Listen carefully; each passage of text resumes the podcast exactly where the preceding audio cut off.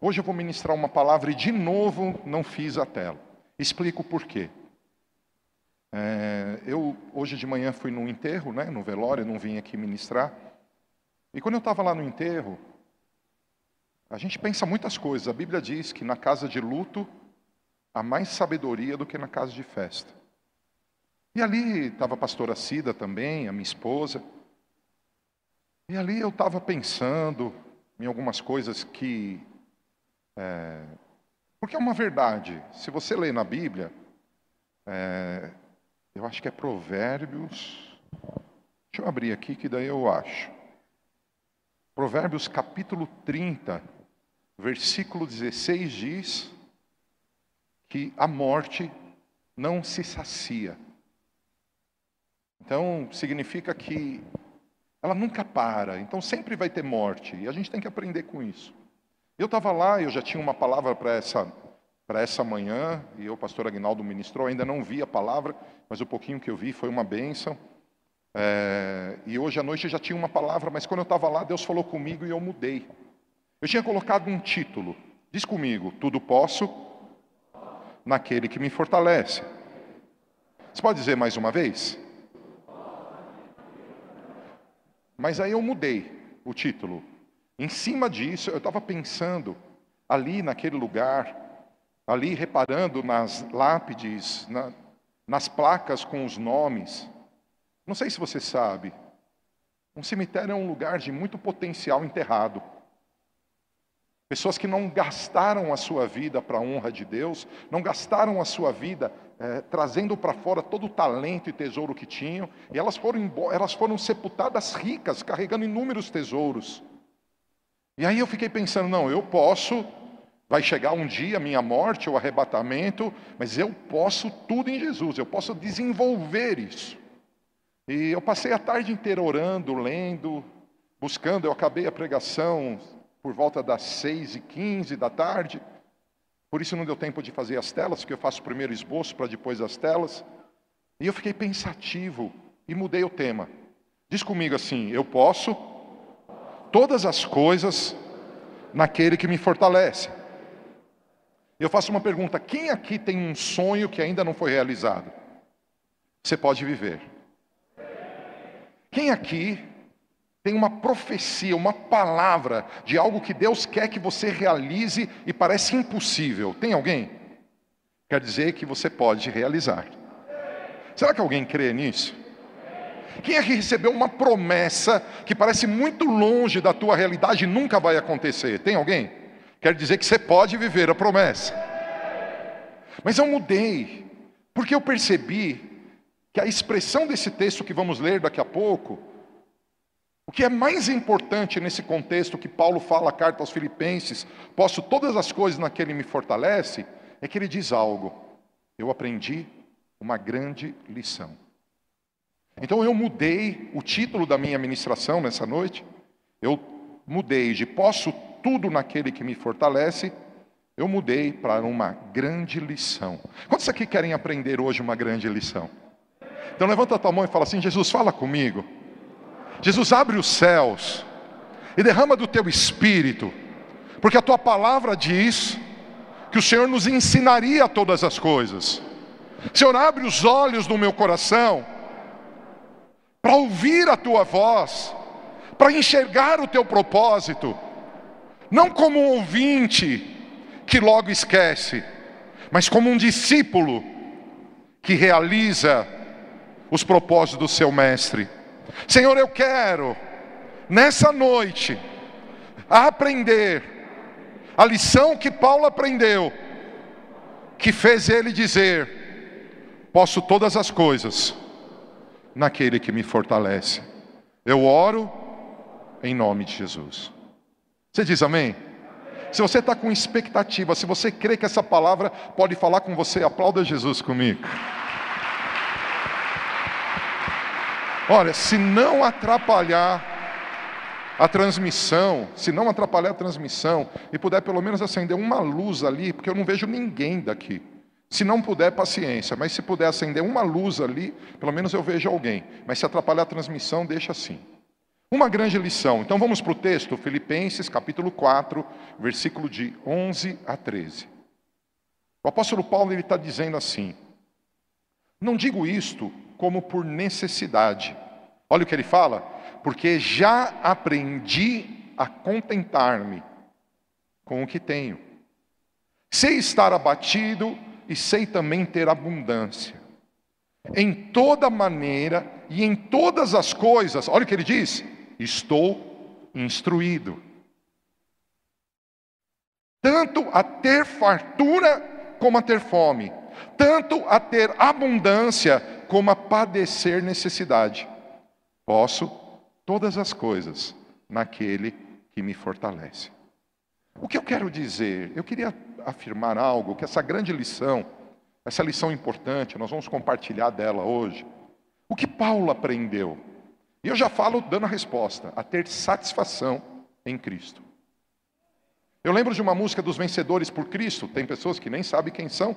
Foi um grupo de louvor de muito sucesso na minha época de criança e adolescente. Eles cantavam uma música assim: Satisfação é ter a Cristo. Não há prazer maior já visto.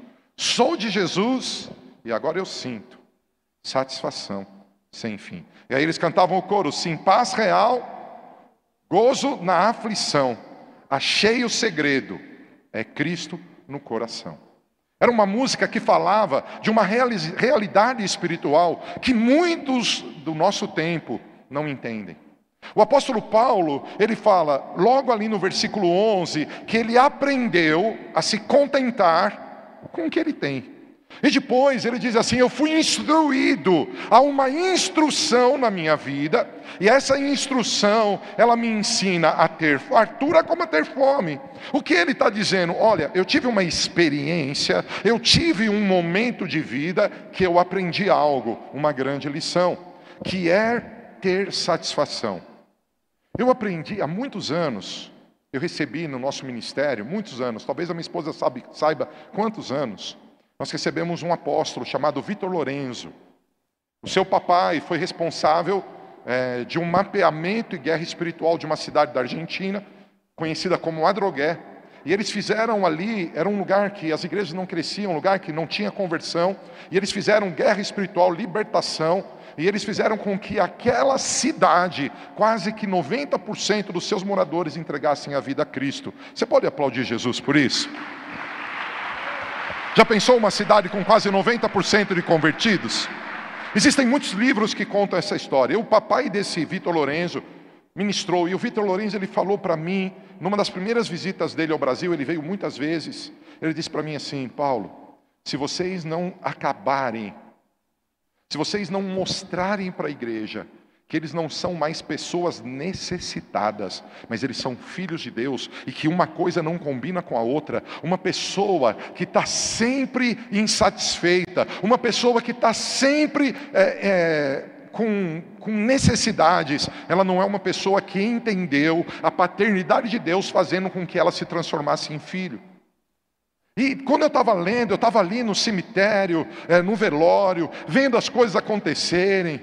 Nós vimos um enterro de uma pessoa que morreu com Covid. Cara, e é trágico, não pode ninguém ficar perto. Os caras tudo cheio de vestes, máscaras. A família tem que ficar distante, não pode ter velório. Cara, a gente vendo toda essa tristeza, essa dor, pensando, veio na minha cabeça. A gente precisa aprender que nessa vida, tem dia que a gente vai ter muito, mas talvez tenham dias que a gente não vai ter nada. Tem dias que nós vamos destruir 300 gigantes, mas talvez a gente perca para um bebê. Tem alguém aqui? Irmãos, eu sei que esse não é o evangelho que nós aplaudimos. Nós queremos uma ministração que só fala de triunfo. E eu creio que aquele que está em Cristo é mais do que vencedor. Mas eu quero mostrar para você a lição que esse homem aprendeu. Eu quero mostrar para você a importância de vencer as necessidades. Eu vou citar algumas. Eu conheço pessoas que, mesmo cristãs, mesmo se dizendo filhos de Deus, eles têm necessidade de estar sempre certos. Eles não podem ser contrariados. Eles têm a necessidade, tudo que pensam, tudo que falam é correto. E essa necessidade priva eles de aprender uma grande lição. Eu conheço pessoas que, se você disser para ela que ela está errado, assim como Adão disse para Deus, quando Deus fala para Adão, você pecou, ele diz: a culpa é da mulher. Ele está dizendo: eu estou certo, o problema é ela, foi o Senhor que me deu, não esquece, hein? Há pessoas que elas têm enraizada na sua mente, no seu coração, a necessidade de estar sempre correta. Ela não permite que alguém as instrua. Há outras pessoas que têm a necessidade de controlar tudo. Se alguma coisa sai do planejamento, elas se perdem. E quando eu escrevi isso, eu lembrei, eu fui convidado para pregar na Coreia, eu fui ali é, na igreja do, do, reverendo David Young Shu, uma das maiores, na época a maior igreja do mundo, eu fui convidado para pregar lá, e eu fiquei lá alguns dias de jejum numa montanha, e aquilo lá é tudo diferente, a Coreia é muito linda, irmãos, eu, eu achei demais. E eu fiquei lá, e nós, num dia, depois que pregamos, nós tínhamos dois dias de lazer, e o lazer era conhecer as megas igrejas, e na Coreia, a igreja top tem que ter monte de oração. Então nós tínhamos que conhecer as montanhas de oração de todas as igrejas tops. E nós fomos fazer isso. Só que no meio do caminho, nós saímos do lugar que estávamos hospedados com um projeto, com um planejamento. No meio do caminho, um amigo olhou e ele viu uma loja que tinha brinquedo de crianças. Na estrada, ele viu uma loja que tinha brinquedo de crianças e ele disse para mim: pergunta para o motorista se ele pode entrar no próximo retorno e ir até a loja. Eu falei com ele com muito amor, carinho, se ele podia parar. Gente, ele parou no, ele parou no acostamento. Tua mulher pensar um pouquinho diferente de você, que você já acha que está perdendo o casamento. Porque você quer estar no controle. Existe Existe uma necessidade de estar no controle, existe uma necessidade de estar sempre correto, a primeira, uma necessidade de estar no controle. Você sabia que tem uma outra necessidade, e infelizmente no meio evangélico é muito grande? A necessidade de impressionar. Eu sou pressionado em vir aqui pregar para te impressionar. Mas eu não preciso disso, eu não estou aqui para impressionar ninguém, eu estou aqui para ensinar a palavra. A gente quer cortar o cabelo de um jeito que impressione as pessoas. Não é só para estar tá bonito, eu quero impressionar. A gente quer usar roupa, pôr talvez um piercing, pôr uma tatuagem, pôr um negócio. Eu tenho que impressionar. Eu vou repetir. O apóstolo Paulo ele aprendeu um negócio, que é uma linda e poderosa história: vencer a necessidade. Eu cito necessidade de estar sempre correto, necessidade de controlar tudo, necessidade de impressionar, necessidade de segurança. Eu preciso me sentir confortável, seguro, protegido. Veja, nem tudo isso daqui é maldição, é ruim, mas o que eu estou tentando mostrar para você é que quando eu e você, a Bíblia diz lá em Provérbios 30, versículo 15, diz assim: olha, a sanguessuga tem duas filhas. Está escrito: a sanguessuga tem duas filhas. Dá, dá. E o que significa isso? Quando eu não consigo entender a paternidade de Deus, Ele ter me tirado das trevas para a luz, Ele ter perdoado os meus pecados e me salvado, Ele ter feito com que eu pudesse hoje não ser só uma criatura, obra feita por Ele, criada por Ele, mas ser alguém formado por Ele, como alguém herdeiro, como alguém que tem a vida dele sobre mim. Eu afirmo para você, nós vivemos intensas intensas necessidades, e com isso a nossa vida patina, não flui. Uma pessoa que sofre necessidades constantes é uma pessoa insegura, é uma pessoa que muda o trajeto constantemente, é uma pessoa que patina no seu propósito. Eu vim aqui ministrar para você, amado, eu e você não precisamos estar sempre corretos, nós podemos aprender, nós estamos aprendendo nessa crise e nós podemos aprender com os nossos erros. Alguém diz amém? Nós não temos a necessidade de controlar tudo, porque às vezes a Bíblia nos ensina em João 4: o homem espiritual é como uma folha no vento, ele nem sabe de onde veio e nem sabe para onde vai. O Senhor o leva. Deus pode mudar a minha vida, eu não preciso estar no controle. Alguém diz amém? A gente não precisa impressionar ninguém. Claro que é bom ter segurança, claro que é normal é, querer estar protegido, mas eu não preciso ter essa necessidade, sabe por quê?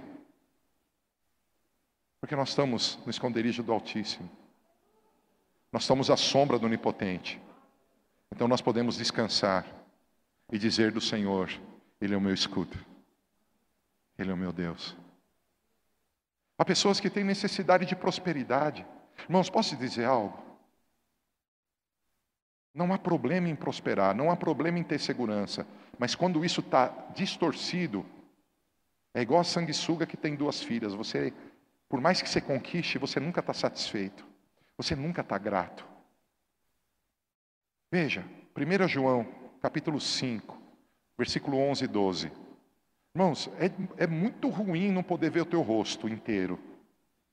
Mas é pior quando eu vejo o teu, teu, teu olhar baixo. Vocês estão bravos comigo? Vocês estão felizes? Próxima vez vem com uma máscara com um sorriso assim. Olha o que diz 1 João 5, 11 e 12. E o testemunho é esse: que Deus nos concedeu a vida eterna.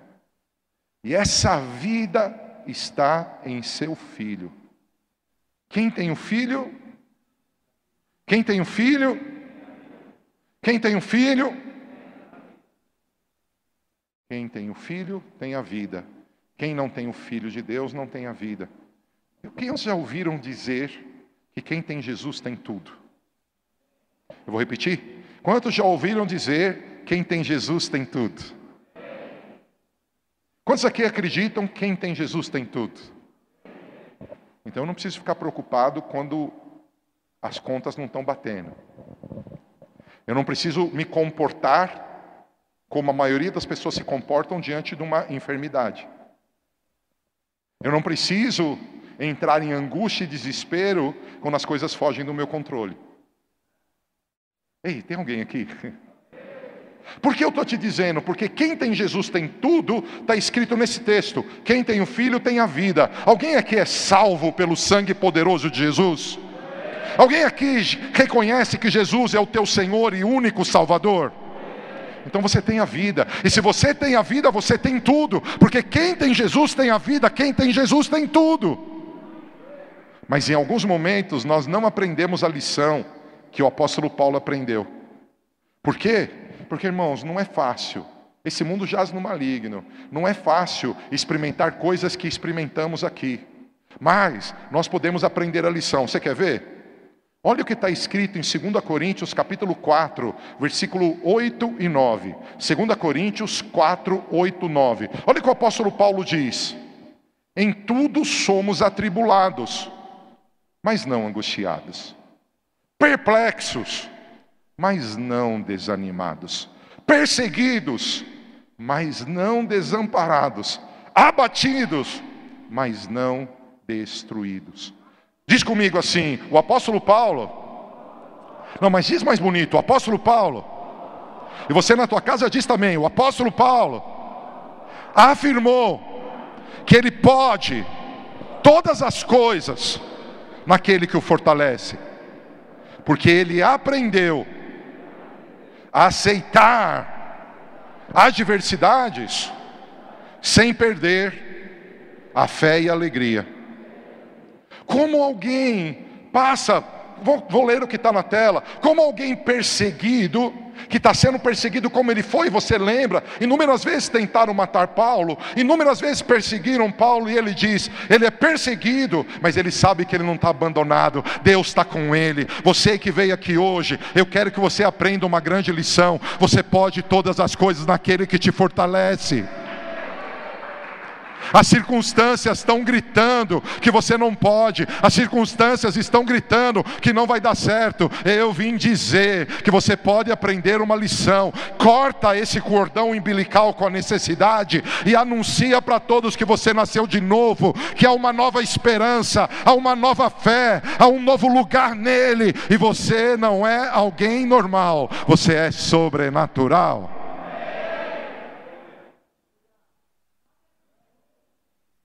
Veja, O apóstolo Paulo, ele fala assim: ó, ninguém, é meu, nem eu, ninguém, aqui é difícil para todo mundo enfrentar dias difíceis.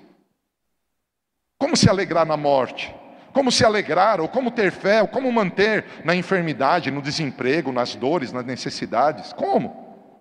Aí ele fala: em tudo somos atribulados, mas não estamos angustiados. O que eu quero dizer para você, o nosso comportamento, igreja, tem que mudar. Por quê? Porque eu não sei você o que você está pensando. Irmão, é muita notícia maluca que anuncia os princípios das dores.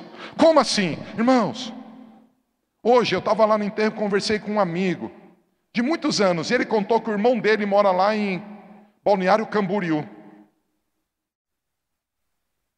Não sei se você viu o vento que deu ali. Quantos viram o ciclone que passou no Brasil? Ele disse que da casa do irmão dele arrancou a chaminé.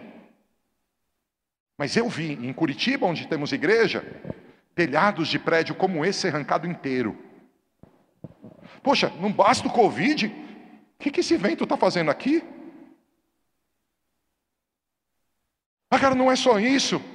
O desemprego, o desemprego cresceu no mundo. Ah, não é só isso. Tem os tal de gafanhoto.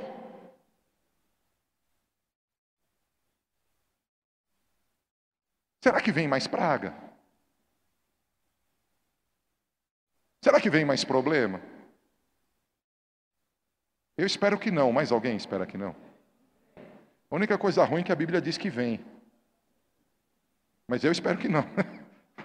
Deixa a gente ir, né? A próxima geração vai ser mais forte. Mas como você está diante de tudo isso? Como está teu coração diante de tudo isso? Como você vai se comportar? Eu afirmo, a Bíblia diz que assim como as crises vão crescer na terra, paralelamente, de uma forma mais intensa, vai crescer o monte da casa do Senhor.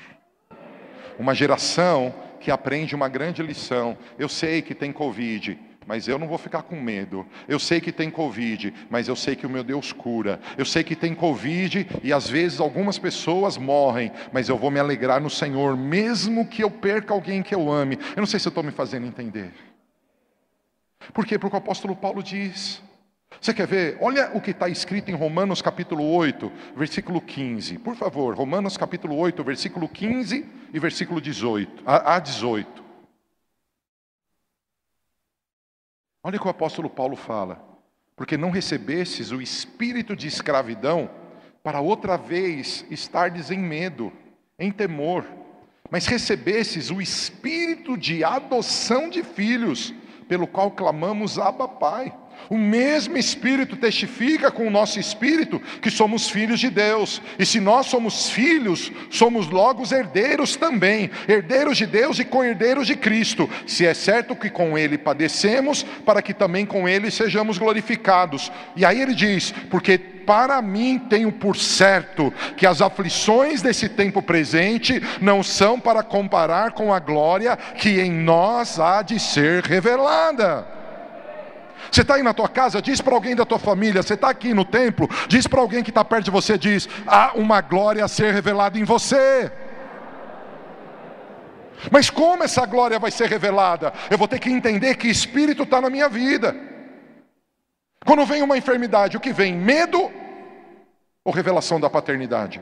Quando vem uma crise financeira, o que vem? Medo ou revelação da paternidade? Quando vem uma adversidade, o que vem? Medo ou uma revelação da paternidade? A Bíblia diz que há dois derramar de espíritos: um maligno, que é o espírito de medo, e diz que um que é grandioso, que vem de Deus, que é o espírito de adoção. Eu quero profetizar: essa igreja é cheia do espírito de adoção, ela é cheia do espírito de adoção, e quando o inimigo estiver perseguindo, ela não vai dizer eu estou perdido, ela vai dizer: Abba, Pai. Será que tem alguém recebendo essa palavra, irmão? Irmão, eu quero chacoalhar você porque essa é a tua hora. Deus tem coisas tremendas para você. É hora de olhar para o céu, é hora de olhar para o Aba. Rejeita esse espírito de medo que está atormentando a terra. Rejeita o medo. Nós temos, eu e você temos. Sabe, irmãos, eu percebo pessoas com medo dos sonhos de Deus. Há pessoas que têm medo da grandeza daquilo que Deus tem para ela. Ai, tira esse medo da tua vida. É hora de dizer, Aba, Pai, Deus é meu Pai, Deus é meu Pai. Ah, irmão, se o mar abrir, Ele é Pai, se o mar não abrir, Ele é Pai. Oh, querido, se eu andar sobre as águas, Ele é Pai, se eu não andar sobre as águas, Ele continua sendo Pai. Ele é Pai, Ele é Pai, Ele é Pai de amor. A gente precisa rejeitar essa força de medo. Tem alguém comigo?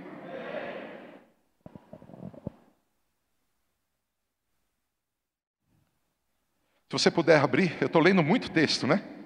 Mas eu preciso hoje. Abre lá, 2 Coríntios capítulo 6, versículo 1. Na maioria das vezes eu anoto na versão King James, e aqui geralmente é a versão NVI. Geralmente. Eu não sei que versão é hoje, mas então tem algumas palavras, mas eu estou usando a King James, tá bom? Olha o que diz. 2 Coríntios capítulo 6, versículo 1. E nós cooperando também com ele, vos exortamos a que não recebais a graça de Deus em vão. Porque diz: Ouvi-te em tempo aceitável e socorri-te no dia da salvação. Eis aqui agora o tempo aceitável, eis aqui agora o dia da salvação, não dando nós escândalo em coisa alguma, para que o nosso ministério não seja censurado. Antes, como ministros de, ministros de Deus, tornando-nos recomendáveis em tudo, na muita paciência, nas aflições, nas necessidades, nas angústias, nos açoites, nas prisões, nos tumultos, nos trabalhos, nas vigílias, nos jejuns, na pureza, na ciência, na longanimidade, na benignidade, no Espírito Santo, no amor não fingido, na palavra da verdade, no poder de Deus, pelas armas da justiça à direita e à esquerda, por honra e por desonra, por infame e por boa fama, como enganadores e sendo verdadeiros, como os desconhecidos, mas sendo bem conhecidos, como morrendo e eis que vivemos, como castigados e não mortos, como contristados, mas sempre alegres, como pobres, mas enriquecendo a muitos, como nada tendo e possuindo tudo. Cara, como o apóstolo Paulo, ele fala desse paralelo de, de uma grande lição que ele aprendeu. Eu quero que você grite. Quem aqui tem algo que você precisa de um milagre, você precisa de uma vitória? Tem alguém aqui que precisa de um milagre? Eu quero que você grite para esse problema. Fala assim: Eu posso todas as coisas naquele que me fortalece. Veja, nós não precisamos estar debaixo do medo. Nós estamos debaixo da adoção. Eu e você precisamos entender esse texto. O apóstolo Paulo ele fala de inúmeras contrariedades que ele vivia, que ele experimentava, e ele dizia assim, cara, há uma doideira. Fala, fala para você mesmo, fala assim: eu não sou vítima de circunstâncias. Que lição o apóstolo Paulo aprendeu para dizer que ele pode todas as coisas naquele que fortalece? Ele não era vítima. Irmãos, como pode um herdeiro de Deus, um filho de Deus, uma pessoa salva pelo Senhor, uma pessoa lavada pelo sangue, achar que ela é vítima? Ah, eu estou vivendo tudo isso por culpa do governo federal. Ah, eu estou vivendo isso por culpa do governo estadual. Ah, eu estou vivendo tudo isso por culpa do governo municipal. Ah, não, eu estou vivendo culpa disso do meu marido que me traiu. Ah, não, eu estou vivendo tudo isso por culpa da esposa que me largou. Ah, eu estou vivendo tudo isso daqui porque a família saiu da igreja. Eu estou vivendo tudo isso. Ah, irmão, para de ser vítima. Nós não estamos vivendo a crise que estamos vivendo como todo mundo vive. Ainda que pareça que há pobreza em mim e você, nós vamos enriquecer a muitos. Você diz amém? O problema é como a gente aprende isso, como a gente lida com as necessidades que estão aqui dentro. Cara, a gente está sempre, sempre em necessidade. Se a gente não tiver o entendimento que quem tem Jesus tem tudo, a nossa vida vai oscilar segundo a circunstância. Mas quando a gente tem Jesus como suficiente Salvador, a nossa vida vai caminhar de fé em fé, de glória em glória, cumprindo o propósito. Irmãos, sabe o que eu estou contemplando? Deus disposto a fazer grandes coisas na tua vida. Há uma alegria no meu espírito, mesmo diante dessa crise. Cara, eu estou vivendo isso porque o outro roubou, o outro fez isso. Cara, você está vivendo isso porque você aceitou isso. Porque eu posso, diante do mar fechado, dizer: Aba, Eu posso lembrar da oração: Aba, seja feita a tua vontade aqui na terra como nos céus. E eu me alegro. Se o mar abrir, eu me alegro. Se ele não abrir, eu me alegro, porque tu és o meu Aba. O Senhor já me tirou das trevas para a luz. O Senhor já me perdoou de todos os pecados. O Senhor já escreveu o meu nome no livro da vida. O Senhor já me deu o amor sobrenatural. O Senhor já derramou em mim seu espírito. Eu já tenho a vida. Independente do que eu possa ter em minhas mãos ou não, eu tenho a vida. Irmãos, vocês estão comigo? Nós temos que aprender porque o apóstolo Paulo aprendeu a ser exaltado, porque ele cita nesses textos, e não tinha orgulho. Ele aprendeu a ser humilhado e não se desesperar. Ele aprendeu a ser cheio e não ser presunçoso. Ele aprendeu a estar vazio e não se irritar. Isso é vencer a necessidade. Quando eu posso ser exaltado e não vem orgulho. Porque eu sei que é por causa do Aba. Quando eu posso ser humilhado e não vem desespero, porque eu sei que eu estou sendo participante do sofrimento de Cristo.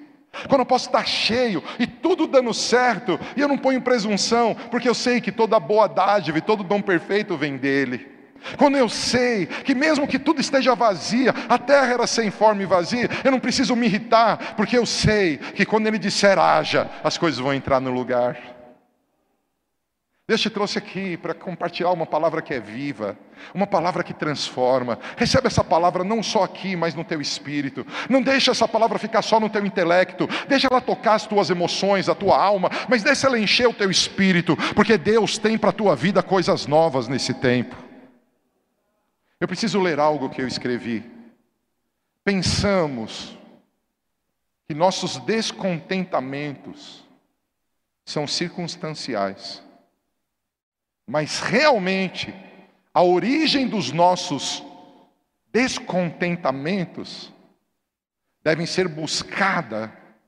Eu vou usar uma palavra que eu não uso muito, mas que eu achei que foi a melhor palavra para esse momento, na anarquia da nossa alma. E o que significa anarquia? Falta de governo, não há governo. Se eu e você dermos lugar às nossas emoções, aos nossos pensamentos, nós vamos perder para as circunstâncias, sabe? Porque muitas vezes estamos descontentes, não estamos plenos, não é porque faltou dinheiro, não é porque teve uma crise econômica, não é porque teve Covid, é porque a nossa alma está sem governo. Eu quero dizer para você que Jesus é Salvador de quem Ele é Senhor, e é hora da gente dizer para a nossa alma, como Davi, porque você está abatido, ó minha alma, espere em Deus, porque eu ainda louvo louvarei. Irmãos, nessa noite, Deus quer te ensinar uma grande lição. Não importam, claro que importa num certo sentido, mas no sentido pleno, não importam as adversidades. O que importa é que estamos em Cristo, Ele é maior que tudo, Ele nos ensina, Ele nos faz fortes.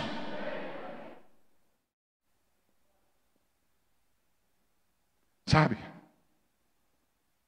muitos filósofos e alguns até do nosso tempo, eles perceberam que a anarquia da alma, a falta de controle das emoções e pensamentos, eles perceberam que isso traz descontentamento. Então, sabe o que eles fizeram? Eles falaram: olha, é, é doloroso isso, esse problema é terrível, é trágico, é, mas não tem o que fazer, é incurável a bagunça da minha alma, é incurável. Muitos filósofos falam isso. Então, sabe o que eles falam? Ignora esse sentimento, ignora esse pensamento, ignora essa circunstância, ignora isso, põe de lado, esquece. Mas eu queria dizer para você que tudo é possível que crê. Se você está vivendo um tempo que por causa das circunstâncias, as tuas emoções e pensamentos estão eletrizados, estão tirando você de um lugar, estão te deixando desesperados, eu quero profetizar que Jesus, o Rei, o Senhor, Ele vai trazer cura sobre a tua vida. No meio da tempestade, Ele vai dormir. por quê? Porque Ele tem todo o poder para parar a tempestade. Igreja, eu quero tirar toda a agitação do medo da tua vida. Você é filho. Deus está no trono reinando. Aquele que começou a boa obra na tua vida é fiel para completar. Mas se você seguir as batidas do teu coração, você pode sair do ritmo de Deus. Se você seguir as frustrações da tua alma ou as loucuras dela, você pode trocar tuas mãos pelos teus pés e sair do caminho que Deus quer te abençoar.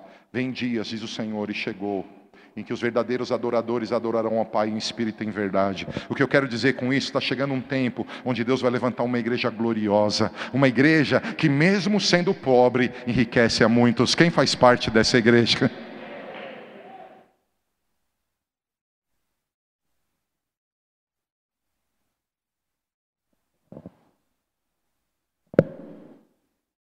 Eu li algo, eu não descobri quem escreveu.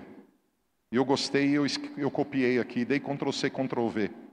Não fui eu que escrevi, não descobri quem foi. É a obra, é, é obra de Cristo afinar os acordes sutis de nossa natureza e trazer em nosso coração a música do céu. Irmãos, eu quero profetizar que esse é um dia de Deus tratar teu coração. Eu quero dizer para você que as coisas na tua vida, elas vão entrar num ciclo novo, onde o espiritual vai determinar o natural. Numa igreja que sabe dizer aba, em todas as situações, Abba Pai, em todas as situações, não mais uma igreja que dizia agora o que será de mim, uma igreja que de domingo à noite está de mãos levantadas dizendo eu creio, eu creio, eu creio, e segunda de manhã está debruçada numa cama chorando. Deus está tirando essa igreja, Ele está dizendo: não, você é minha noiva gloriosa, você não vai se dobrar diante dos problemas, eu transformo a tua fraqueza em força. Olha o que diz Pedro. 1 Pedro 5, 6 a 11. Senhor, eu vejo o Senhor afinando, afinando o teu coração com a música do céu. Irmãos, talvez o pregador não tenha tanta sabedoria para te ensinar como gostaria. Talvez o pregador não tenha tanta unção como gostaria para derramar sobre a tua vida e te levar a um novo nível. Mas há um Deus aqui que pode. Apesar de mim, Ele pode fazer.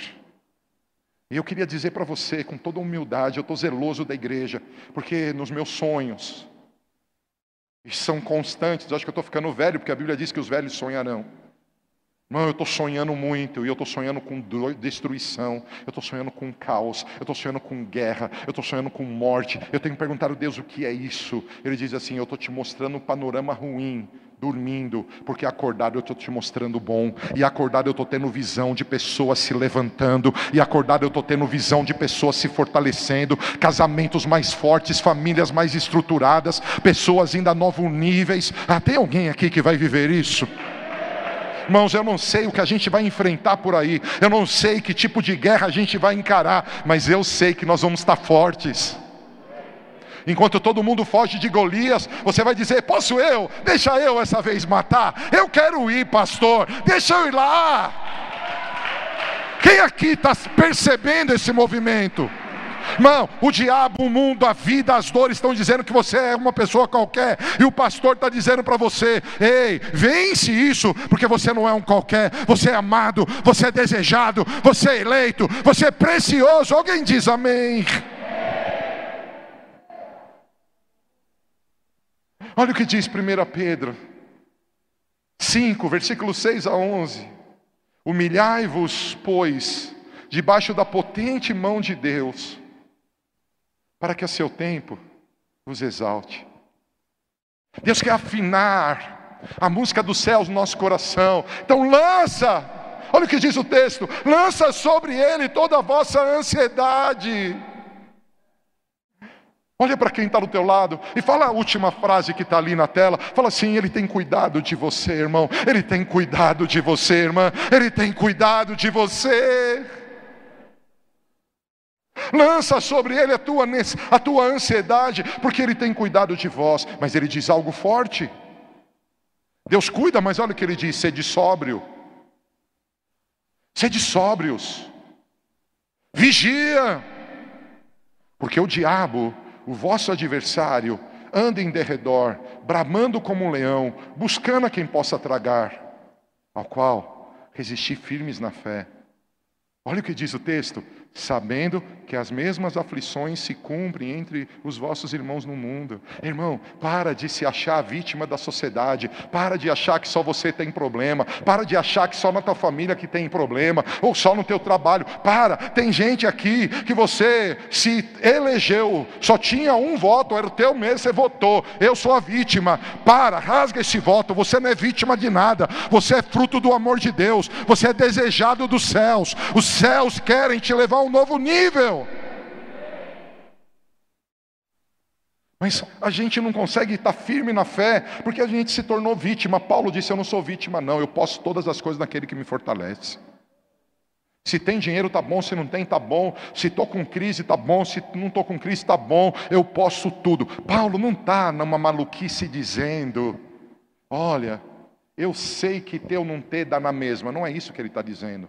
Paulo não está dizendo se eu estou com saúde ou se eu estou sem saúde, é tudo igual. Ele não é louco, senão ele não tinha aprendido nada. Sabe o que ele está dizendo? Não importa o que a circunstância está dizendo, com meu Deus eu posso tudo. Se eu puder, a minha oração por você é que você nunca fique doente que você nunca fique sem dinheiro, que você nunca perca alegria, que você nunca perca paz. Eu quero que a tua vida seja gloriosa cada vez mais. Mas veja, aprenda. O apóstolo Paulo está dizendo: olha, eu também quero. Nós podemos, mas guarda algo. Se está lá mó problemão, eu e Deus somos maioria. Então eu posso. Eu não sei se você já reparou. É bonita a história de Davi. Mas ela mostra uma mentalidade diferente. Enquanto todo mundo tinha medo, um tinha fé. É linda a história de Davi. Mas se você estivesse lá, você estaria na companhia com Davi, que correu o risco de perder, morrer, ou na companhia daqueles que ficaram falando, e agora, hein?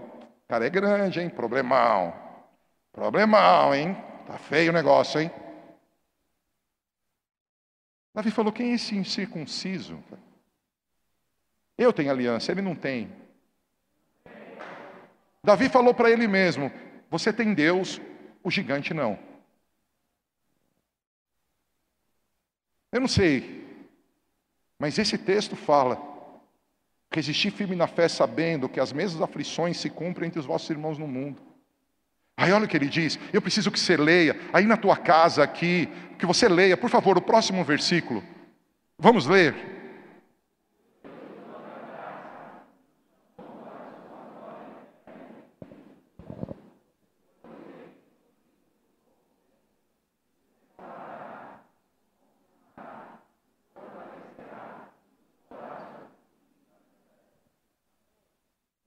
Ei, na minha versão diz assim: E o Deus de toda a graça, que em Cristo Jesus vos chamou a sua eterna glória. Lembra o que Paulo disse? Essas aflições desse tempo aqui não são para comparar com a glória que vem sobre a minha vida. Olha para quem está do teu lado e fala assim: tem uma glória para brotar em você, para surgir em você. E se alguém quer essa glória, dá um glória a Deus aí.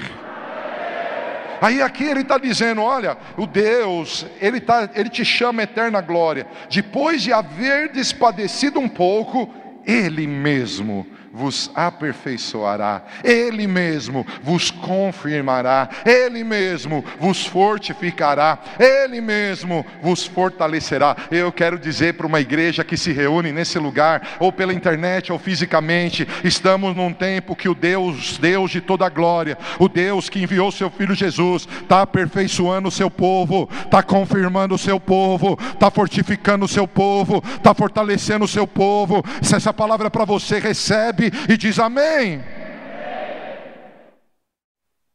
Alguns descrentes modernos, eu falei dos filósofos, ensinam contentamento estreitando horizontes. O que você está dizendo? Você está dizendo, apóstolo. É. Sabe que as pessoas têm dito? Alguns, e infelizmente isso entrou até dentro da igreja. Não sonha. Eles usam textos bíblicos. Se acomoda com uma vida tranquila que está tudo bem. Não sonha alto, não. Porque se você sonhar alto, você vai ter expectativa. Se você tiver expectativa, você vai ser frustrado porque não vai acontecer.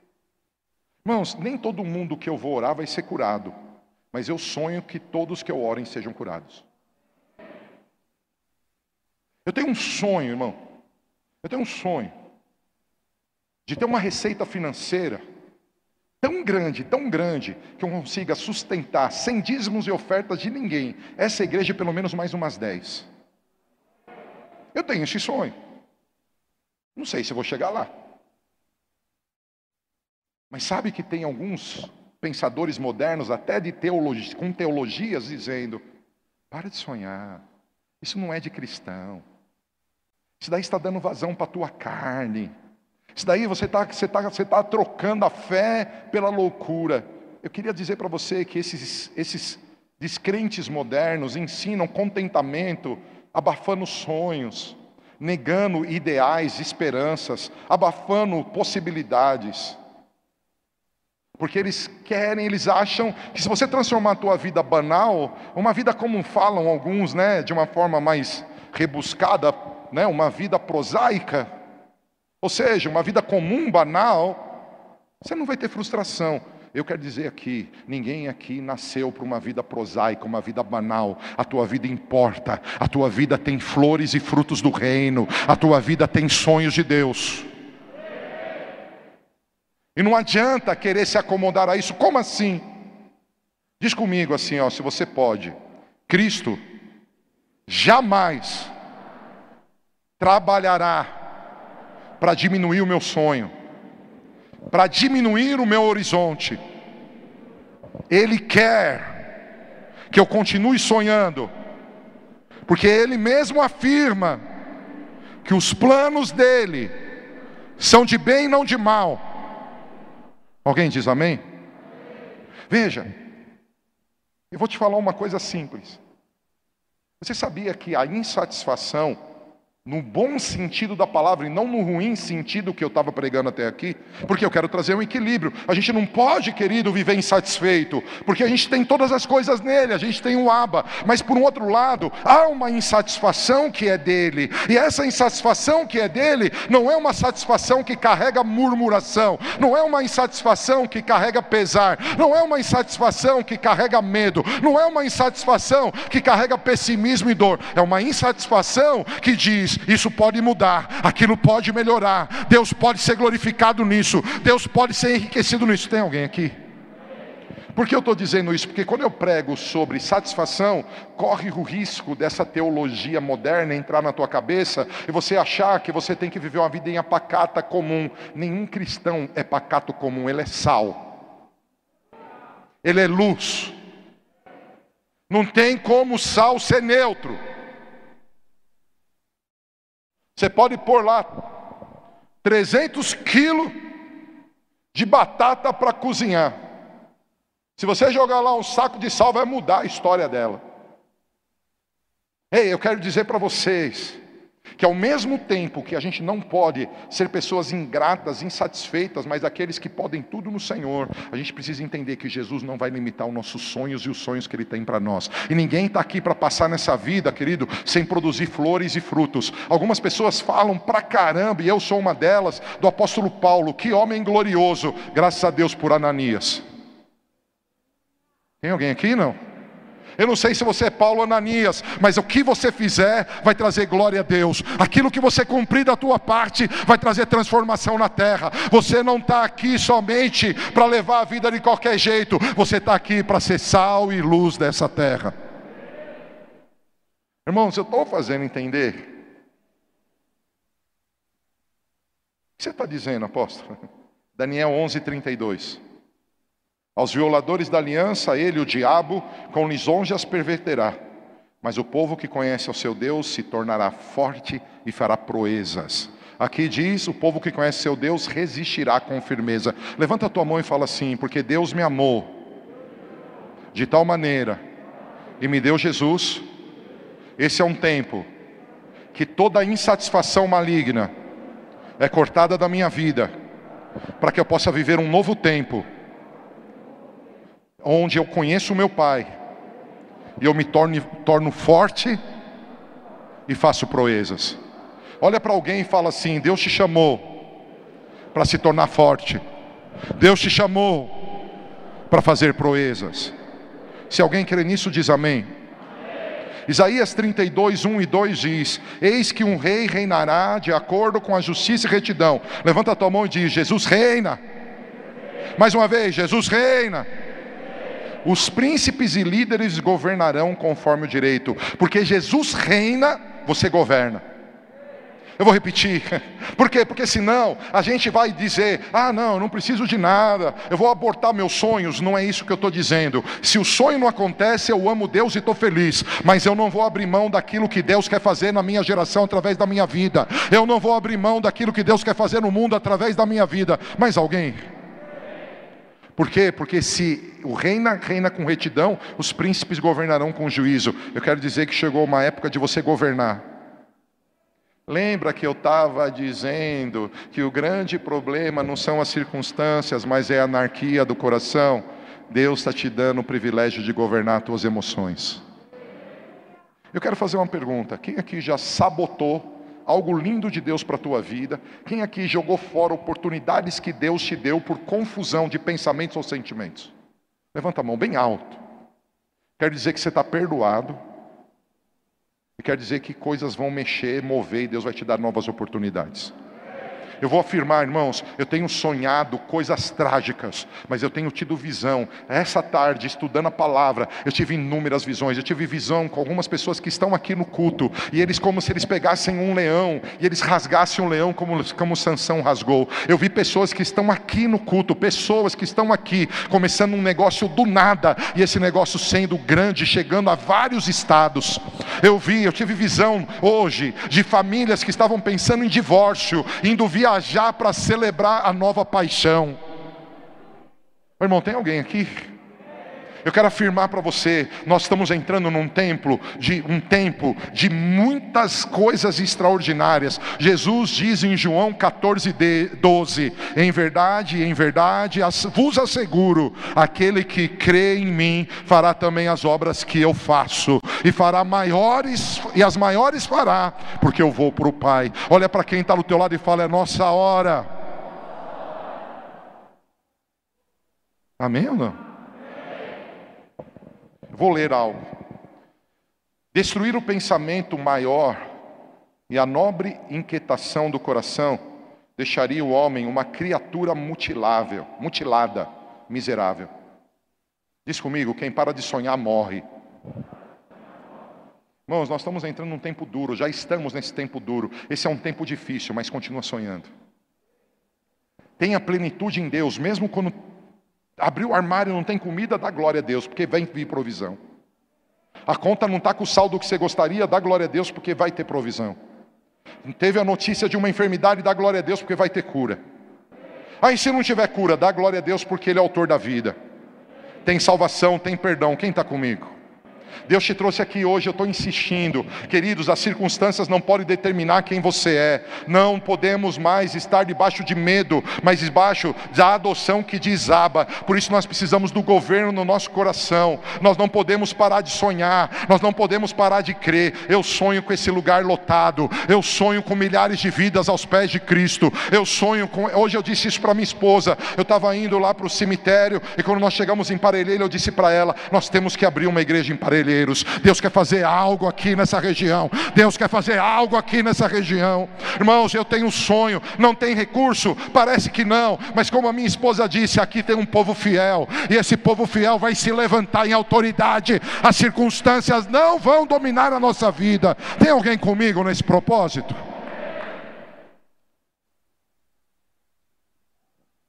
Eu queria que você ficasse de pé comigo um pouquinho.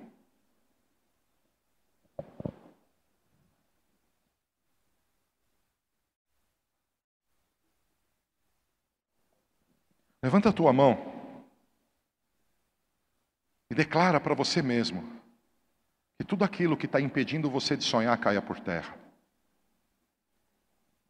Tudo aquilo que está tirando o valor da tua salvação e do potencial que Deus gerou em você, declara que cai por terra. Eu já vou fazer você repetir algo comigo, mas do teu jeito, faz isso.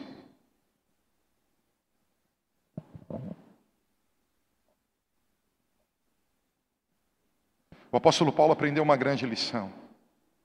Tudo posso naquele que me fortalece. Sabe qual foi a grande lição? Ainda que ele era pobre, ele enriquecia muitos. Ele não, não, ele não se deixou levar pelo espírito de medo, mas ele se deixou levar pelo espírito de adoção, pelo qual ele reconhece Deus como Pai. Eu quero que você, de mãos levantadas, declara comigo assim, nessa noite, pela autoridade do nome de Jesus, tudo aquilo que as circunstâncias estão trabalhando, quer sejam favoráveis ou contrárias, para inibir o instinto de grandeza que há em Deus, sonhos da glória dele se manifestando diante das aflições, tudo aquilo que se levanta para me impedir de aspirar a conhecer mais e mais ao meu Deus, o seu poder, a sua paz, a sua alegria, tudo aquilo que quer me impedir de aprender a esperar em Deus, a ter plena satisfação em Cristo, eu ordeno agora, seja quebrado da minha vida. Eu não te aceito. Eu sou comprado por preço. O sangue já foi derramado. O véu já foi rasgado. Essa é a minha hora. Eu quero aprender a lição. Em nome de Jesus. Ainda em pé, diz Romanos capítulo 8, versículo 27 e 28. E aquele que sonda os corações, conhece perfeitamente qual é a intenção do Espírito. Porque o Espírito suplica pelos santos em conformidade com a vontade de Deus. Veja, aquele que sonda o coração, eu quero dizer que a anarquia no teu coração vai acabar hoje. Eu quero dizer que a anarquia na tua mente vai acabar hoje. Deus está levantando um povo cuja mente está firmada nele e não está debaixo do espírito de medo, mas está dizendo: Abba, Abba, Abba, Abba, Abba, Pai. Ele está dizendo aqui no texto. Aquele que som dos corações conhece perfeitamente qual é a intenção do Espírito, porque o Espírito suplica pelos santos em conformidade com a vontade de Deus. Estamos certos. Eu quero que você saia daqui estando certo. Vamos ver como diz. Sabemos que Deus age em todas as coisas para o bem daqueles que o amam sabemos, eu quero que você saia daqui sabendo. Eu gosto mais da minha versão que diz: estamos certos de que Deus age em todas as coisas com o fim de beneficiar todos que o amam. Tem alguém aqui que ama a Deus? Deus age até na crise, meu irmão. Deus age até no Covid. Deus age até no desemprego. Deus age até na enfermidade. Deus age.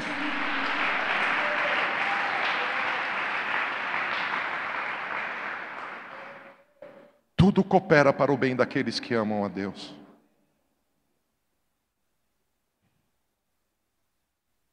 Cristo está nos ensinando nessa noite. E todos os eventos, eventos da nossa vida, da minha e da tua, eles contribuem para a nossa perfeição pessoal. O apóstolo Paulo sabia, sabia que aquilo que Deus tinha para ele não era temporal, não cabia no relógio do homem, mas que ele estava trabalhando no espírito de Paulo, na vida de Paulo, para que ele pudesse fluir no amor, na paz, na alegria e no propósito que Deus tem. Eu quero dizer que toda tempestade na tua alma, ela cessa hoje.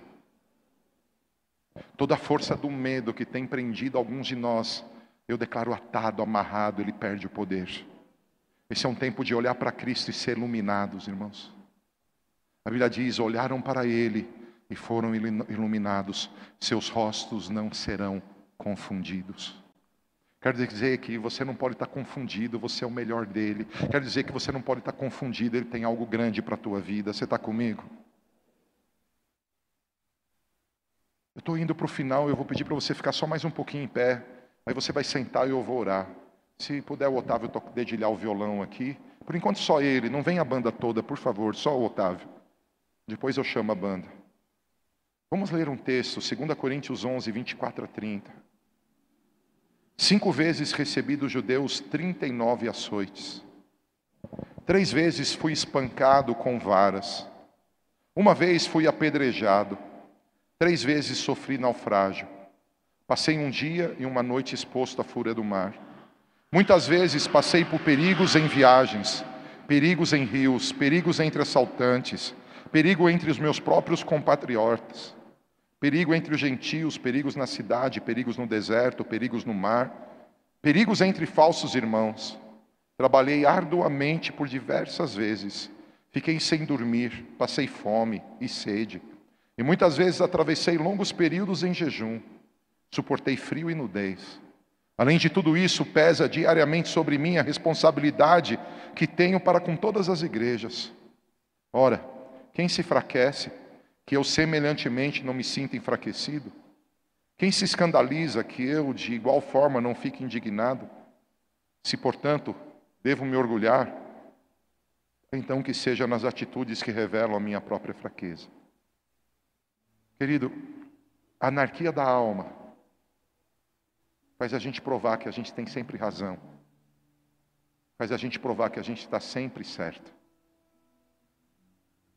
Anarquia na nossa alma, ela faz dentro de nós, ela faz que dentro de nós, a gente precisa controlar tudo. Anarquia na nossa alma, ela faz a gente querer impressionar.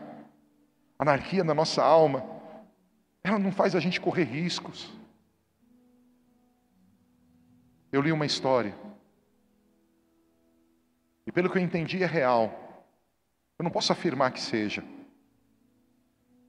Eu, eu descobri num um aplicativo, uma enciclopédia, que eu sempre quis ler, teológica, em inglês.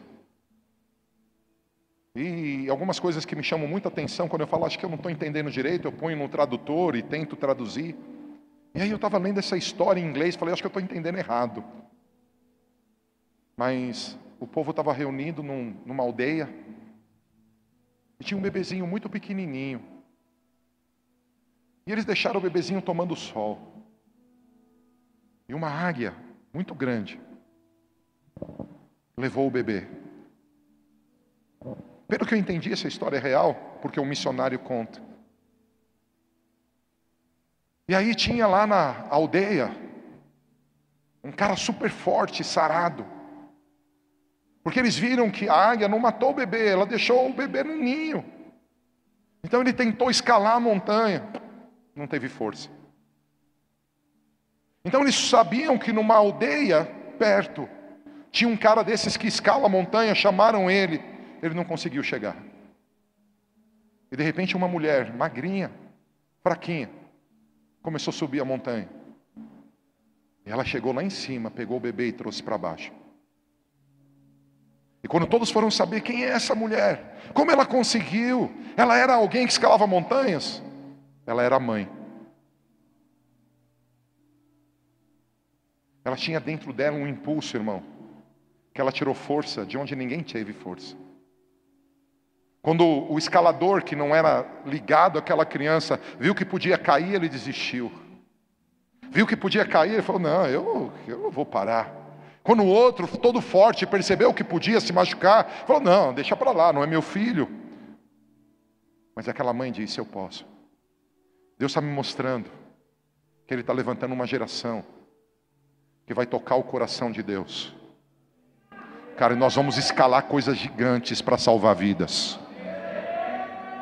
O que você está dizendo, apóstolo? Nós vamos sair desse medinho que a gente está. Nós vamos sair dessa, desses limites de é, estar tá toda hora com necessidade. Nós vamos entrar numa dimensão dizendo, cara, eu sou apaixonado por Deus e nós vamos fazer proezas. Nós vamos fazer proezas. Irmãos, eu quero dizer, escute o que eu estou te dizendo. Quem tem o Filho tem a vida. Quem tem Jesus tem tudo. O apóstolo Paulo sofreu o que sofreu, mas o que fez ele continuar? Irmão, eu acho que se eu, tomar, se eu fosse espancado três vezes com vara, talvez uma vez apedrejado, talvez eu tivesse parado o ministério, mas Paulo não parou, ele disse: É comigo, eu vou continuar. Ah, eu acho que se eu tivesse sofrido um naufrágio uma vez, talvez eu tivesse dito: Puxa, Deus me abandonou, ele não cuida de mim, eu vou parar. Paulo não, ele sofreu três, falou: Eu vou continuar. Paulo disse: Olha, eu fiquei sem dormir, eu passei fome. Olha, mas quer saber, querido? Eu sei que existe um Deus que pega a minha minha fraqueza e transforma em força. Por isso, posso todas as coisas naquele que me fortalece. Quantos aqui querem avançar nisso? Quantos querem sair dessa noite dizendo eu posso todas as coisas? Existem três marcas da velha natureza que te impedem. Diz comigo: orgulho, autopreferência e cobiça. Quantos conseguem repetir?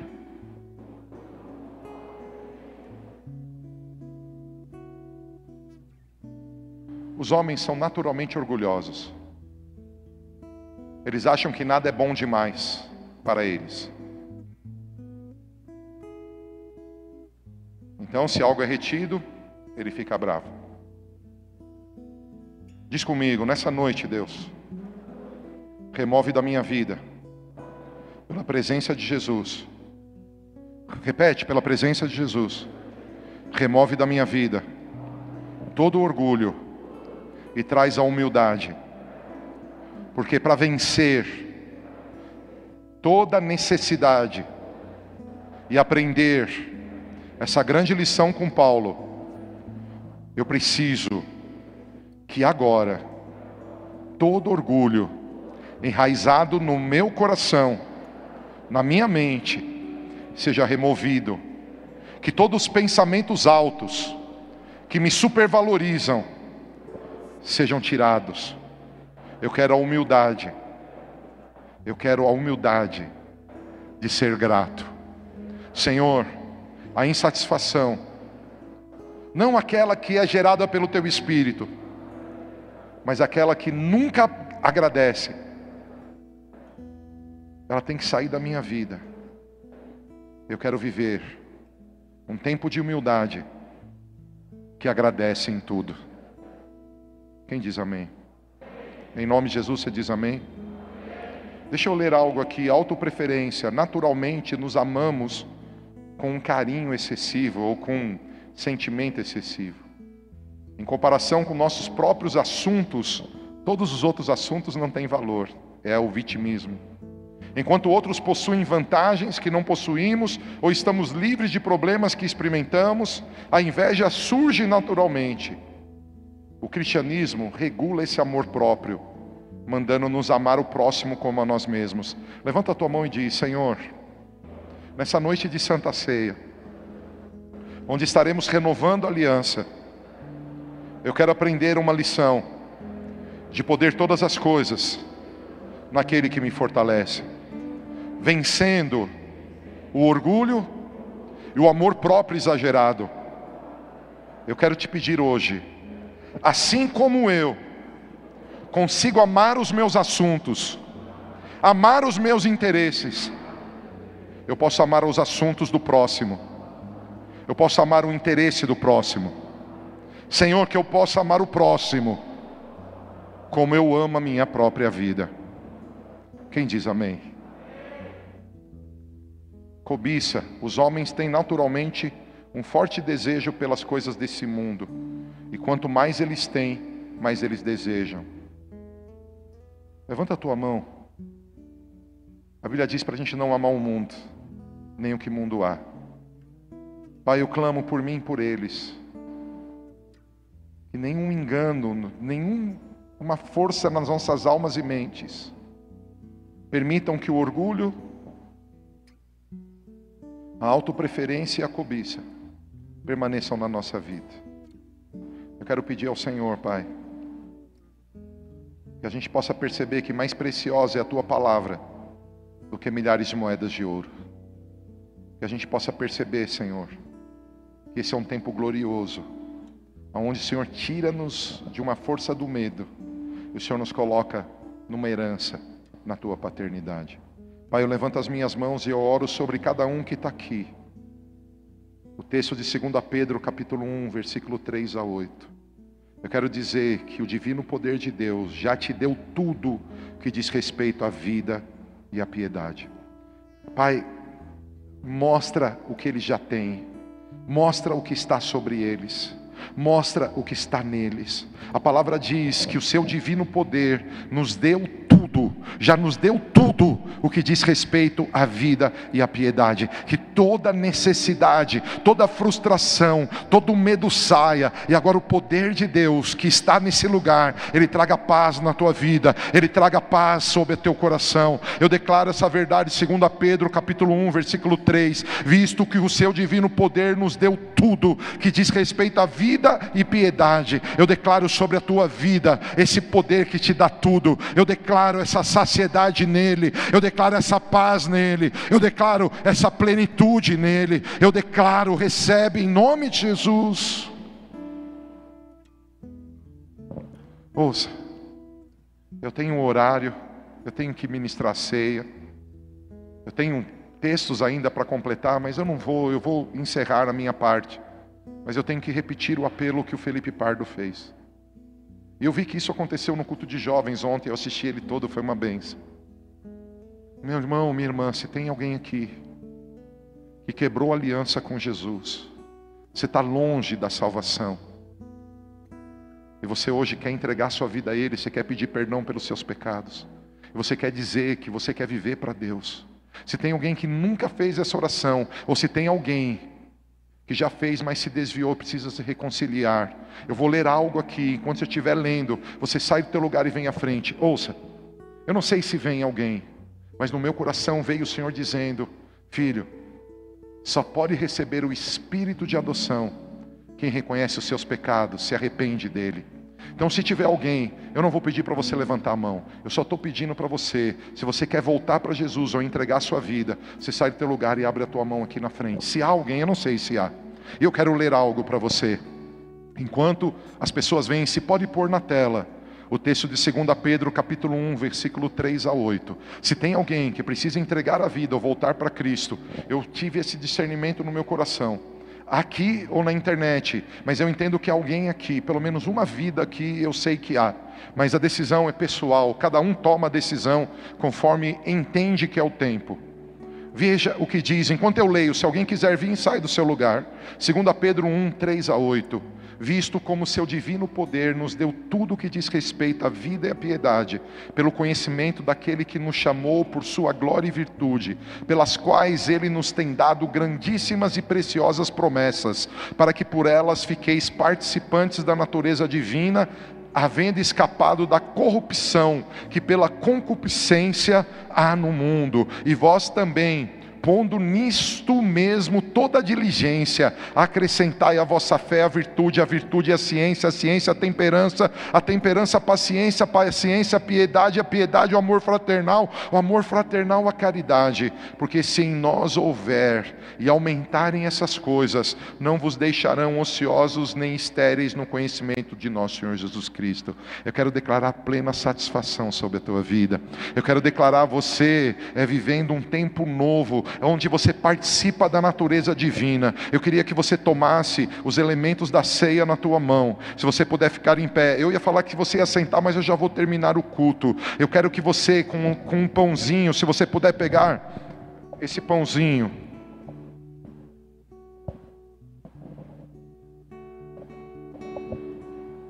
Se o pessoal do louvor também puder vir agora, já podem vir. Se você puder pegar o pãozinho. Se alguém não recebeu o cálice na entrada, é, o, o, o, kit né, com o pãozinho, balança a tua mão que a nossa equipe está aí, tá? Para te servir. Mas pega o pãozinho na tua mão e declara comigo assim: para alcançar plena satisfação em Cristo, eu quero reconhecer e crer hoje que Ele é Senhor de tudo como está escrito: Ele me tirou da potestade das trevas e me transportou para o reino do Filho do seu amor. Nele eu tenho a redenção pelo seu sangue, a saber, a remissão dos pecados. Ele é a imagem do Deus invisível. Ele é o primogênito de toda a criação.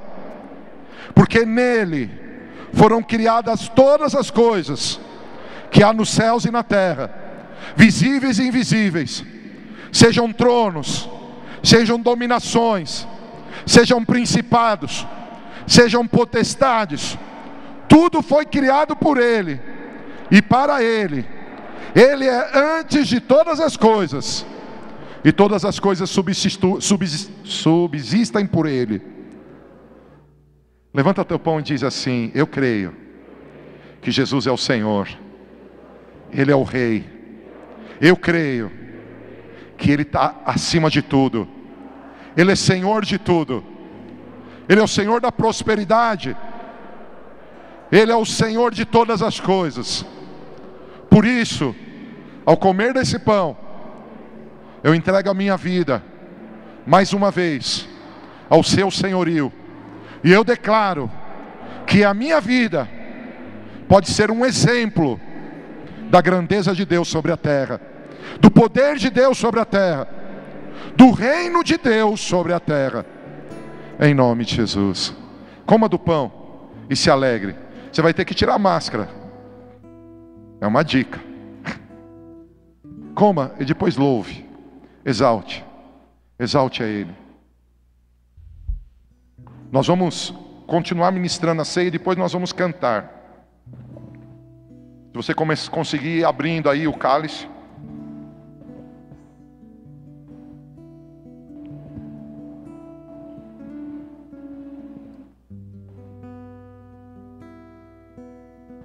Como eu posso alcançar plena satisfação? Primeiro, nós já fizemos. Reconheça e creia que Ele é o Senhor de tudo. Quantos podem levantar o cálice e dizer: Jesus é o Senhor de tudo? Ele reina sobre tudo. Segundo ponto, toma posse dos efeitos da vida de Jesus. Querido, Jesus é tão extraordinário, tão extraordinário, tão extraordinário, que desde a concepção tinha milagres ele foi gerado de uma forma milagrosa. Jesus é tão extraordinário que a vida dele, mesmo em criança, ele fazia maravilhas. Jesus é tão extraordinário que a concepção, nascimento, vida, morte, ressurreição, ascensão em Pentecostes revelam que ele é grande. Você pode levantar o cálice e dizer: O meu Deus é grande.